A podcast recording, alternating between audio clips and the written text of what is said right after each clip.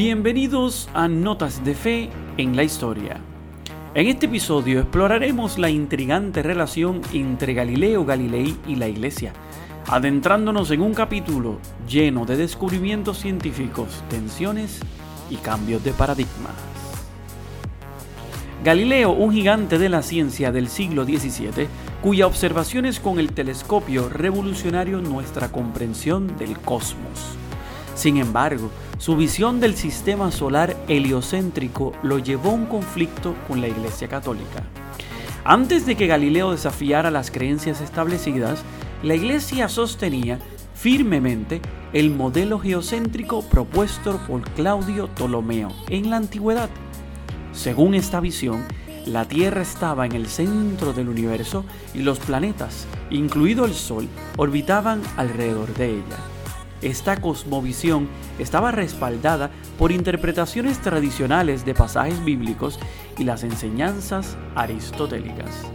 Sin embargo, a medida que Galileo miraba a través de su telescopio, descubrió evidencia que desafiaba este modelo. Galileo observó lunas orbitando Júpiter, las fases de Venus y las manchas solares, contradiciendo las ideas geocéntricas.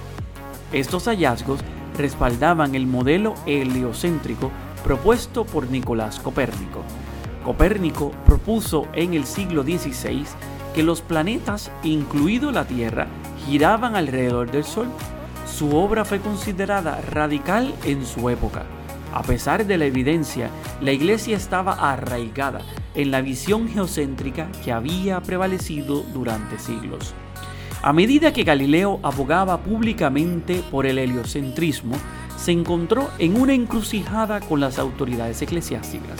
Se dice que Galileo escribió una carta a Benedetto Castelli, un amigo y discípulo en, la que intentó reconciliar sus descubrimientos con la teología, lo cual no pudo.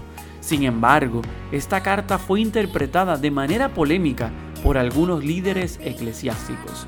En 1616, la Iglesia colocó las obras que sostenía la teoría heliocéntrica en el índice de libros prohibidos, algo que se dedicaban a hacer en aquella época. Galileo fue advertido, pero no se retractó. Urbano VIII inicialmente fue un defensor de Galileo y su obra, pero después del conflicto se sintió personalmente ofendido, ya que pensaba que Galileo había escrito una burla por medio de su obra en el diálogo sobre los dos máximos sistemas del mundo. Esta percepción contribuyó a la intensificación del enfrentamiento.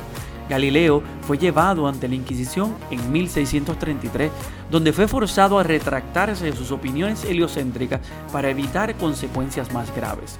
El conflicto marcó una tensa relación entre Galileo y la Iglesia, pero también ilustra cómo las interpretaciones bíblicas y las ideas científicas chocaron en una época de cambio.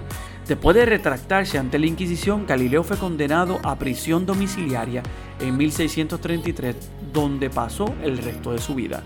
Aunque Galileo fue condenado, su obra sentó las bases para la revolución científica.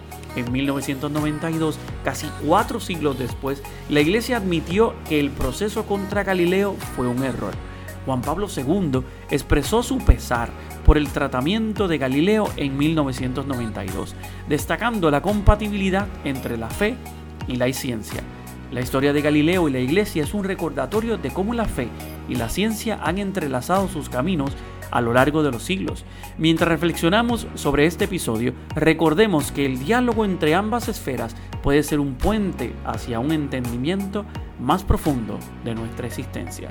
Si te gustó este episodio de Notas de Fe en la Historia, recuerda escuchar los anteriores, pero no olvides sintonizar todos los jueves Notas de Fe y Vida por tu aplicación de podcast favorita.